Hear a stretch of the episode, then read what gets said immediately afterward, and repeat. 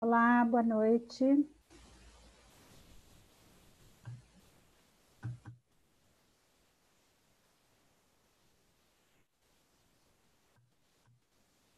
Oi. Boa noite, Nath. Boa noite. Entrei aqui ao vivo. Que bom que você conseguiu. Testei. Pois é, testei e consegui, deu certo. Que maravilha, que ótimo. Sim, deixa eu só arrumar as, as janelinhas aqui. Tá ao vivo, né? Tá para você, tá ao vivo? Hum, vou deixar o volume. A que gente bom. só E faz hoje, as atrapalhadas aqui, né? hoje não deu problema de. É, não, não, eu falei assim, bom, as meninas acho que estão com alguma dificuldade, deixa eu, eu tentar ir entrando, né? Que bom. Tá aparecendo para você? Eu- agora apareceu. Agora apareceu, peraí. Ah, sim. Deixa eu só pôr no mudo. É porque no meu computador a minha a imagem tá travada aqui. Deixa eu ver. Agora foi, tá tudo certinho. Boa noite, Gi. Boa noite. Tudo bem com vocês? A Gi, a Gel. Uhum. Boa noite. É, no meu ele tá como se estivesse esperando ainda. Não, o meu entrou. No meu. Milagre.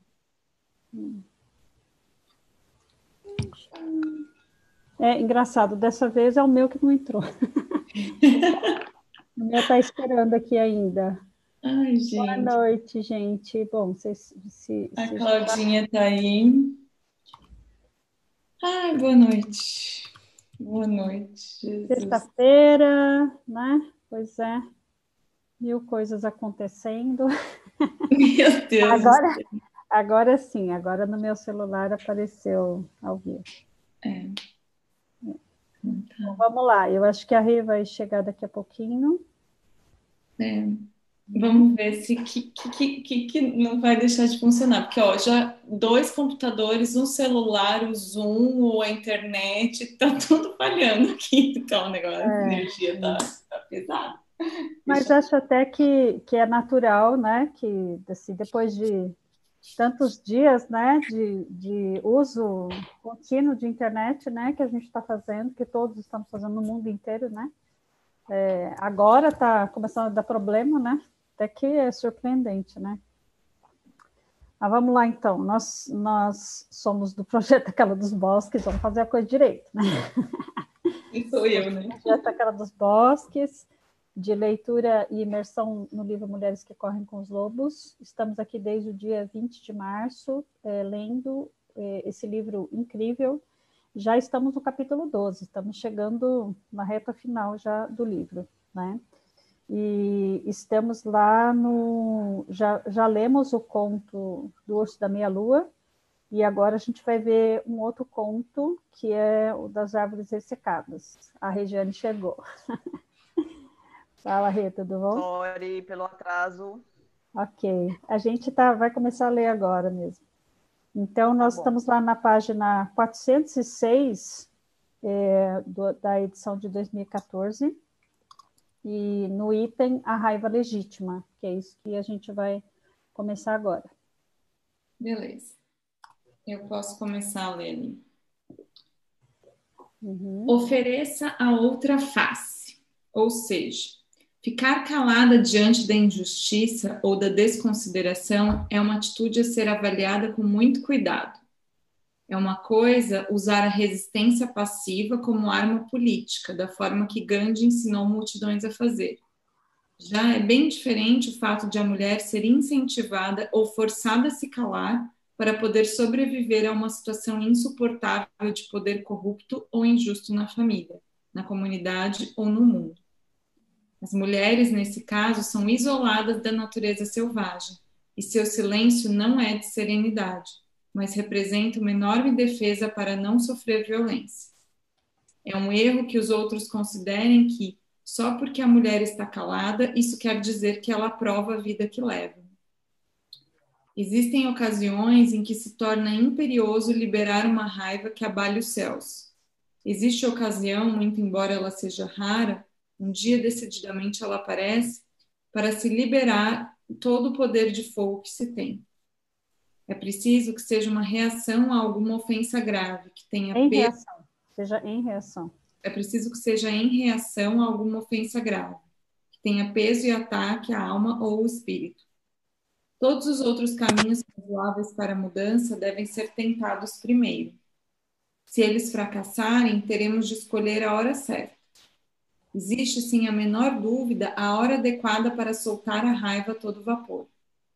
Quando as mulheres prestam atenção ao self instintivo, como homem na história que se segue, elas sabem quando chegou a hora. Intuitivamente, elas sabem e agem de acordo. E isso é certo, certíssimo. Essa história vem do Oriente Médio. Versões dela são contadas pelos sufis, budistas e hindus. Aí tem a nota número 7. Ela pertence à categoria da história que trata da realização do ato proibido ou censurado com o objetivo de redimir a sua vida. Tá. A nota 7 está lá na página 552. Existe uma versão dessa antiga história que é contada pelo grande narrador sufi Indris Shah em Wisdom of the Idiots. É uma publicação de 1970. É, aqui então, só, só um pouquinho. Ela veio falando no começo, né, lá no comecinho, antes do, do Urso da Meia-Lua, de que a gente não deve negar a raiva, né? Você deve dar lugar à raiva, porque isso é importante para todos nós, né? E ela foi falando desse processo da raiva, né, de você acessar a raiva, de você construir alguma coisa com ela, né? Agora, ela vai falar disso aqui, da raiva legítima, né? De que em alguns momentos especialmente, você vai direcionar, vai tá tudo certo você sentir raiva e você fazer alguma coisa com ela que, né, é, que vai ser importante. As árvores ressecadas. Era uma vez um homem cujo temperamento irracível lhe havia custado maior perda de tempo e de bons amigos do que qualquer outro aspecto da sua vida. Ele se aproximou de um velho sábio vestido em farrapos. Como vou poder um dia ter controle sobre esse demônio da raiva? perguntou-lhe. O velho recomendou ao homem que se postasse num oásis seco, bem longe no deserto, que ficasse ali sentado entre as árvores ressecadas e que puxasse do poço a água salobra para qualquer viajante que por lá passasse. E o homem, no esforço de dominar a raiva, partiu para o deserto, para o lugar das árvores ressecadas. Durante meses a fio, envolto em mantos e albornoz para se proteger das tempestades de areia, ele puxava a água azeda e a oferecia a todos que chegavam. Anos se passaram e ele nunca mais sofreu crises de fúria. Um dia, um cavaleiro sombrio chegou ao oásis morto e lançou um olhar de desprezo ao homem que lhe oferecia água numa tigela. O viajante zombou da água turva, recusou-a e começou a se afastar. O homem que oferecia água foi acometido de uma fúria repentina, tanto que ficou cego de raiva e, puxando o viajante de cima do camelo, matou-o ali mesmo. Que horror! Ele ficou imediatamente aflito por ter sido dominado pela raiva. E vejam ao que ela o havia levado. De repente surgiu outro cavaleiro a grande velocidade. Ele examinou o rosto do morto. Graças a Alá, você matou o homem que estava indo assassinar o rei. Nesse momento, a água turva do oásis tornou-se límpida e doce, e as árvores ressecadas do oásis reverdeceram e romperam em jubilosa floração. Finalmente uma história que dá um alento, né? Pois é. Uma história que tem final feliz, vamos dizer assim, né? Mas calma, vamos lá, né? Calma. É, é. Muita calma nessa hora. vamos ver porque ela... antes da hora. Não festeja antes da hora, gente. Interpretemos esse conto em termos simbólicos, por favor, gente. Não Sim. se trata de uma história sobre assassinatos. Trata-se de uma lição para que não liberemos a raiva indiscriminadamente, mas na hora certa. A história começa quando o homem aprende a oferecer água, a vida, mesmo sob condições de seca. Oferecer a vida é um impulso inato na maioria das mulheres. Elas são muito competentes nessa tarefa a maior parte do tempo. No entanto, existe também a hora do acesso que vem das entranhas, a hora da raiva acertada, da fúria legítima. E aí tem a nota número 8. Nota 8, página 552. A decisão de agir assim depende de diversos fatores, estando entre eles a conscientização da pessoa ou do aspecto que provocou o dano, da sua capacidade de causar danos ainda maiores e das suas intenções futuras, bem como do equilíbrio de forças, se as duas estão em pé de igualdade ou se há uma distribuição desigual das forças. Tudo isso precisa ser avaliado. Muitas mulheres são sensíveis como a areia sensível à onda, como as árvores são sensíveis à qualidade do ar, como uma loba pode ouvir o passo de um outro animal entrando em seu território de mais de um quilômetro de distância. O magnífico dom das mulheres com essa sintonia consiste em ver, ouvir, pressentir, receber e transmitir imagens, ideias e sentimentos com a velocidade de um raio. Maioria das mulheres conseguem sentir as alterações mais sutis no temperamento de uma outra pessoa, consegue ler expressões faciais e corporais, sendo essa capacidade chamada de intuição. E muitas vezes, a partir de uma infinidade de pistas minúsculas que se reúnem para lhe dar informação, sabe o que está passando na cabeça dos outros. Para poder usar esses talentos selvagens, as mulheres mantêm-se abertas a todas as coisas. É, e é essa a mesma abertura que deixa vulneráveis suas fronteiras, expondo-as a danos ao espírito. Como homem na história, a mulher pode ter o mesmo problema em grau mais ou menos intenso. Ela pode sustentar uma forma de raiva pulverizada que a força a criticar, criticar, criticar, a usar a frieza como uma anestesia, ou ainda dizer doces palavras quando no fundo quer punir ou depreciar. Ela pode impor sua própria vontade àqueles que dela dependem, ou pode ameaçá-los com o término do relacionamento ou do afeto. Ela pode se refrear nos elogios, ou mesmo deixar de reconhecer o mérito devido e, em geral, ter uma atitude reveladora de danos aos instintos. Parte-se do pressuposto de que a pessoa que trata os outros dessa maneira está sofrendo uma agressão violenta dentro de sua própria psique por parte de um demônio que age exatamente da mesma forma com ela. Olha que importante, né? Esse parágrafo todo, né? Ela está dando vários indícios de que essa raiva está dentro de você e está te, tá te, consumindo, não está sendo direcionada é, de uma forma correta, não está sendo reconhecida, validada e direcionada de uma forma correta, né? Porque talvez é, cada uma de nós já se viu em pelo menos uma dessas atitudes que ela está falando aqui, né? Criticar, usar frieza, dizer doces palavras quando no fundo você quer punir ou depreciar, impor a nossa vontade aos outros, né? Ameaçar, etc. Né? Então, são indícios, né? A uhum. gente tem que estar atenta. Muitas mulheres que sofrem desse problema resolvem mergulhar numa campanha de purificação, não ser mais mesquinhas, ser mais simpáticas, mais generosas.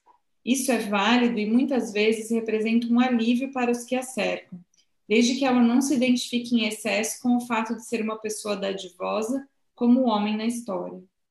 Ela está lá no ele está lá no oásis e, ao servir os outros, começa a se sentir cada vez melhor. Ele passa a se identificar com a serenidade, com a mesmice da sua vida. Vamos, assim, tem um detalhe nessa história, né? Ele está naquele oásis de árvores ressecadas, oferecendo aos outros uma água azeda, né? Salobra, exatamente, né? Então, assim, ele se acha dadivoso nesse lugar, porque ele está conseguindo, ele conseguiu se desidentificar do personagem anterior, que era irascível, para ser agora alguém bondoso, generoso, né? Só que ele está nesse ambiente ressecado, né? Então, assim, o que está em volta da gente é um indício, não é? Sim, você está sendo boazinha, será? Não é? Presta atenção, presta atenção, menina. Da mesma forma, a mulher que evita todas as confrontações começa a se sentir melhor. Essa sensação é, porém, temporária. Não é esse o aprendizado que procuramos. Queremos aprender a decidir quando permitir a raiva justa e quando não essa história não trata do esforço para alcançar a santidade. Ela trata de saber quando agir de um modo selvagem e integrado. A maior parte do tempo, os lobos evitam os confrontos, mas quando precisam fazer valer seu território, quando alguma coisa ou alguém os persegue constantemente ou os acua, eles têm seu próprio jeito vigoroso de explodir. Isso acontece raramente, mas a capacidade de expressar essa raiva faz parte do seu repertório e deveria fazer parte do nosso também. Uhum. Houve muita especulação quanto ao fato de uma mulher furiosa ser apavorante no seu poder de provocar medo e tremores nos que a cercam. No entanto, essa é uma projeção da angústia pessoal do observador, demasiada para que qualquer mulher a suporte.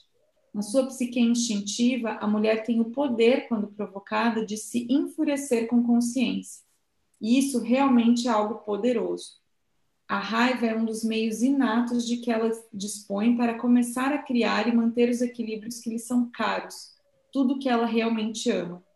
É seu direito e, em certas horas e sob certas circunstâncias, é seu dever moral. Para as mulheres, isso significa que existe uma hora para mostrar os dentes, para mostrar a poderosa capacidade de defender seu território, para dizer até aqui e nem mais um passo. Não passe responsabilidade adiante, não se intrometa. Tem uma coisa a dizer. Tudo isso decididamente vai mudar.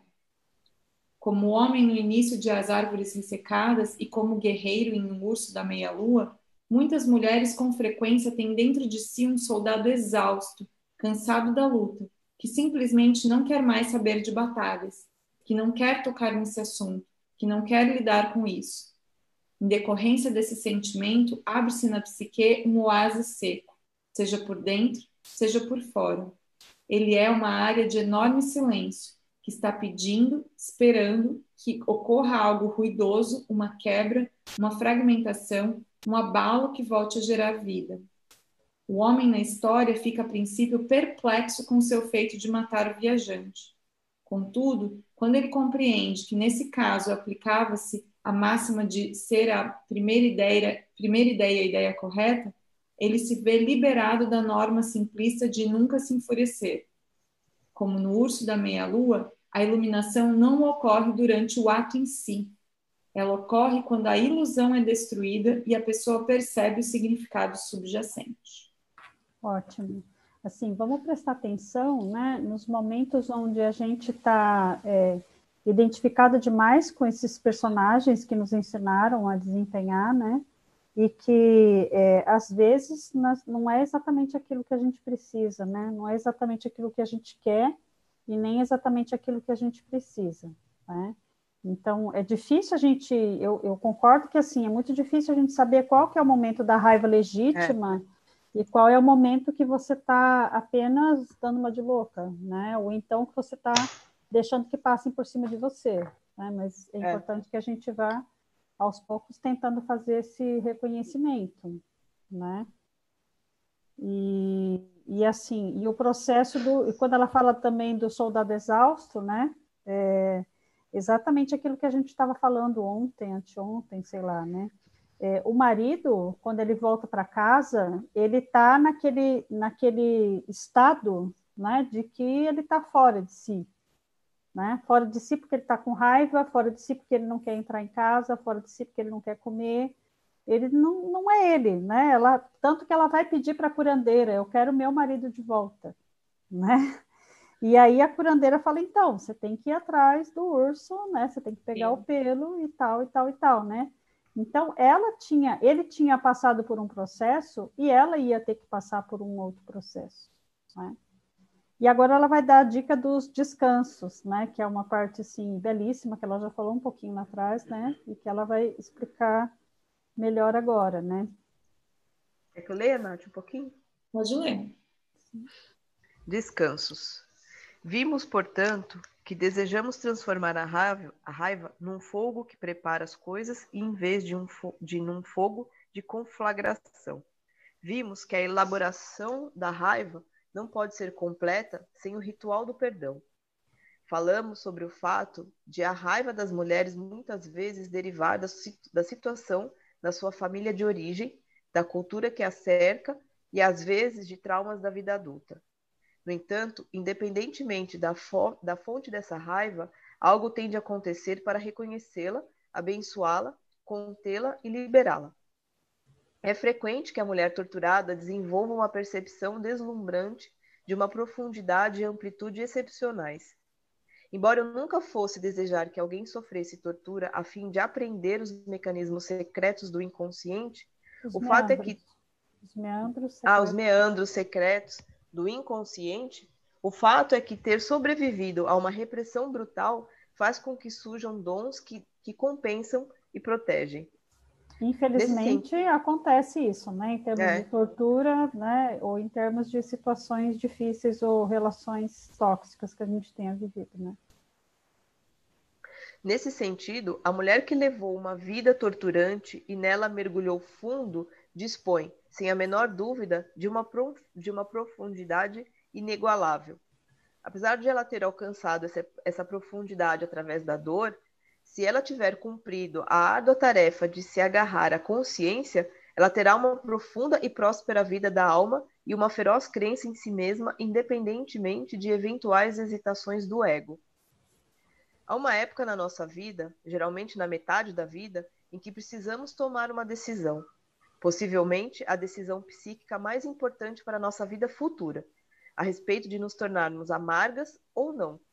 As mulheres costumam chegar a esse estágio pouco antes ou pouco depois dos 40 anos. Elas estão num ponto em que estão cheias até a raiz dos cabelos e que, para elas, chega, e que isso foi a gota d'água, e em que estão irritadas a ponto de explodir.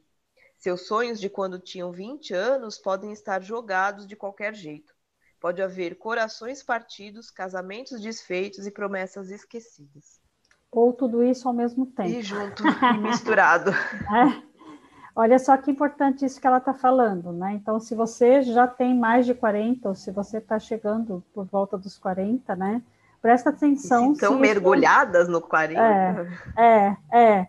Presta é. atenção se isso já não aconteceu ou não está acontecendo com você. Esse momento que você fala, olha, putz, não dá mais, não dá mais, né?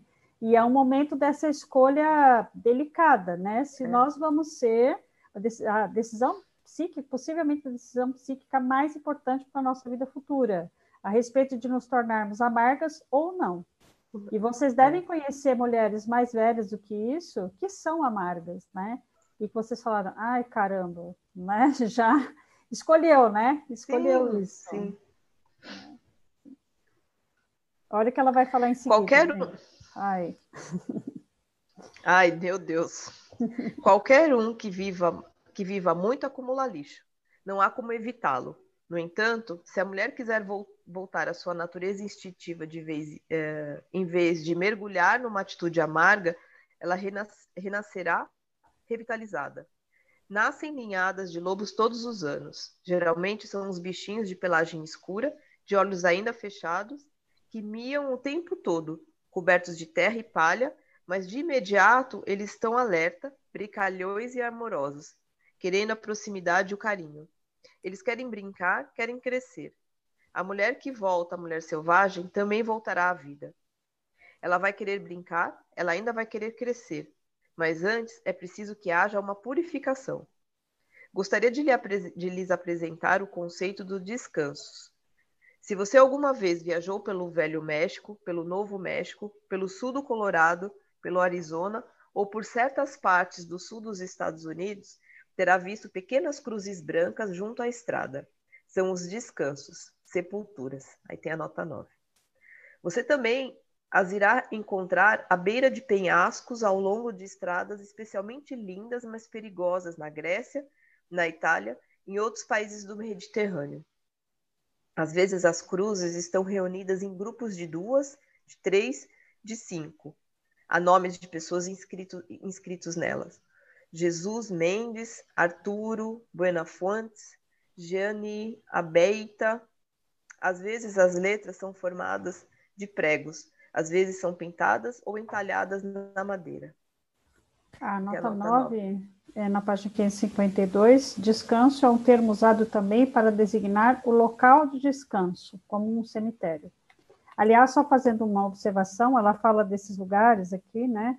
México, Novo México, Colorado, e aqui no Brasil a gente também, também tem. Também tem nas estradas. Isso, né? A gente só não chama de é. descanso, né? mas a gente também tem o hábito de fazer isso. É, é, comum que essas cruzes sejam profusamente decoradas com flores verdadeiras ou artificiais, ou que cintilem com a palha recém-cortada grudadas a taliscas de madeira, fazendo com que brilhem como ouro ao sol. Às vezes, o descanso não passa de duas varetas ou dois pedaços de cana amarrados com cipó e enfiados no chão. Nos trechos mais pedregosos, a cruz é simplesmente pintada numa grande pedra junto à estrada. Os descansos são símbolos que registram uma morte. Bem ali, exatamente naquele ponto, a jornada de alguém pela vida fora foi interrompida inesperadamente. Foi um acidente de automóvel, ou alguém vinha andando pela estrada e morreu ali de isolação, insolação. De, de insolação, ou ainda ali ocorreu uma briga. Alguma coisa aconteceu ali que alterou a vida daquela pessoa e a vida dos outros para sempre. Antes de completarem 20 anos, as mulheres já morreram centenas de mortes. Elas iam numa direção ou noutra e foram impedidas de prosseguir. Elas tinham sonhos e esperanças que também foram cortados na raiz. Qualquer uma que não, que não concorde é porque ainda está dormindo. Todas essas mortes podem passar pelo processo dos descansos. Olha o que ela está dizendo, né? Ela falou de nos 40 anos, por volta dos 40 anos, a gente toma essa decisão se você vai ser amarga para o resto da vida. E antes de completar 20, nós, todos nós, mulheres e homens, né? Não só as mulheres, já morremos centenas de mortes, né? Simbólicas. Então, é exatamente isso, né? E ela diz: qualquer uma que não concorde, quer dizer, ah, não, não passei por isso, é porque ainda está dormindo. Você não está percebendo as coisas como elas são, é, né? Você com é. certeza passou por isso, né? Embora esses fatos aprofundem o sentido de individualidade, de diferenciação, de crescimento e expansão, de floração, de despertar e de se manter alerta e consciente, eles também são tragédias profundas e assim devem ser pranteados. Criar descanso significa, significa examinar sua vida e marcar os pontos em que ocorreram as pequenas mortes, as mortes chiquitas, as grandes mortes, as mortes grandotas.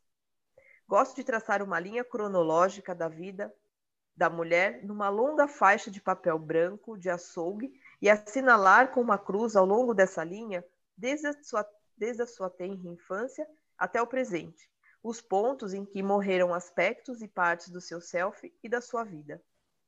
Assinalamos a ocasião em que se optou por não seguir uma determinada estrada, caminhos que foram obstruídos, emboscadas, traições e mortes. Desenhe uma pequena cruz na linha cronológica nos pontos em que deveriam ter sido pranteados ou que ainda precisam sê-lo. Também escrevo esquecido naquele, naqueles pontos que a mulher pres, pressente, mas que ainda não vieram à tona. Também escrevo perdoado acima dos fatos de que a mulher já praticamente se liberou. Recomendo que você faça descansos, que se sente com uma linha cronológica da sua vida e diga: onde estão as cruzes?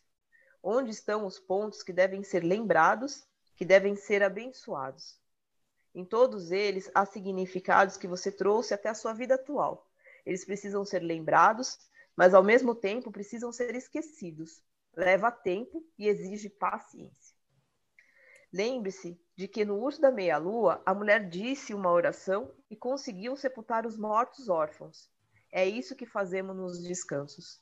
Descansos é uma técnica consciente que se compadece dos mortos órfãos da psique e lhe presta homenagens, homenagem, sepultando-os no final, sepultando-os afinal. Seja boa para sejam, seja boa para si mesma e crie descansos, sepulturas para aqueles seus aspectos que estavam a caminho de algum lugar, mas que nunca chegaram. Descansos assinalam os locais das mortes, os tempos sombrios, mas aqueles também são cartas de amor ao seu sofrimento. Eles são transformadores, Há, muita, há muitas vantagens em empreender certas coisas à terra para que elas não saiam nos perseguindo. Há muitas vantagens em sepultá-las. Ótimo. Vamos lembrar assim, né? Então isso fica como sugestão, né? Uma das muitas que ela coloca aqui no livro, né?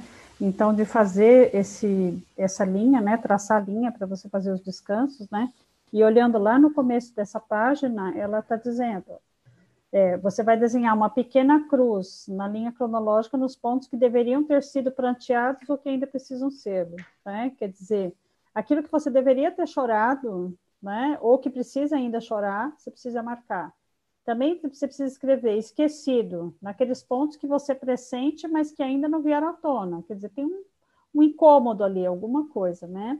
E também escrevo perdoado acima dos fatos de que a mulher praticamente já se liberou, né? Quer dizer, você já, já, já viu aquilo, já sepultou, já enterrou e fala, bom, isso aqui já está liberado, né? Aquilo existe é. conscientemente, mas já não causa nenhum sofrimento, né? Já não causa Sim. nada, é só um fato mas é, é uma, uma coisa que aconteceu isso. na vida, né? É uma marca, né? Uma morte que você sofreu uhum, e que a partir uhum. dali você está mais forte, você renasceu para alguma Sim. coisa, né? Uhum. Beleza. Quem que é vai lindo, fazer a né? oração, né? meninas? Nath. Nath faz a oração para nós.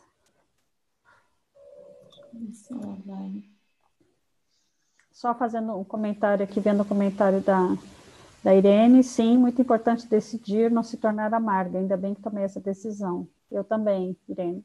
As duas estão tomando decisão ainda, sabe, Irene? A Nathalie e a Rê, elas estão nessa fase ainda. Tô Mergulhada brincando. nos 40. Tô brincando. Não, mas é sempre tem Já um caminho para escolher, né? É. E aí a, a Mônica fala, Nath.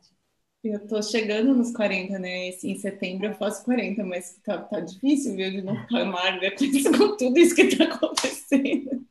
Não, você não vai ficar, não. Não tem nem chance. Não, não, não. Não tem chance. Não. Depois de tudo que você está vivendo, só no Mulheres que Correm com Lobos, nos últimos três, quatro anos, Nath, ah, é ruim, hein? É ruim a gente ficar amarga, né? É. E a Mônica falou muito bacana, como sempre, muito significativo. Adriana, me sinto uma fênix, magnífico. Tantos, né? Tantos pontos, sim, isso mesmo, bem isso. Sempre é tempo, isso mesmo. É Adriana, é verdade. Sempre é tempo. Nunca é tarde, é verdade. Vamos lá para a nossa oração, então. Nossa contribuição para a cura da Terra. Amada Mãe Terra, que é quem eu sou. Se eu, a minha família, os meus parentes e antepassados te maltratamos com pensamentos, palavras, fatos e ações, desde o início da nossa criação até o presente, eu peço teu perdão. Deixa que isso se limpe e purifique, libere e corte todas as memórias, bloqueios, energias e vibrações negativas transmute essas energias indesejáveis em pura luz, e assim é. Para concluir, digo que essa oração é minha porta, minha contribuição à tua saúde emocional, que é a mesma que a minha.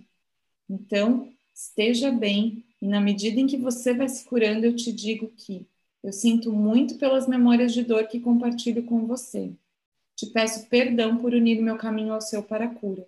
Te agradeço por estar aqui para mim e te amo por ser quem você é.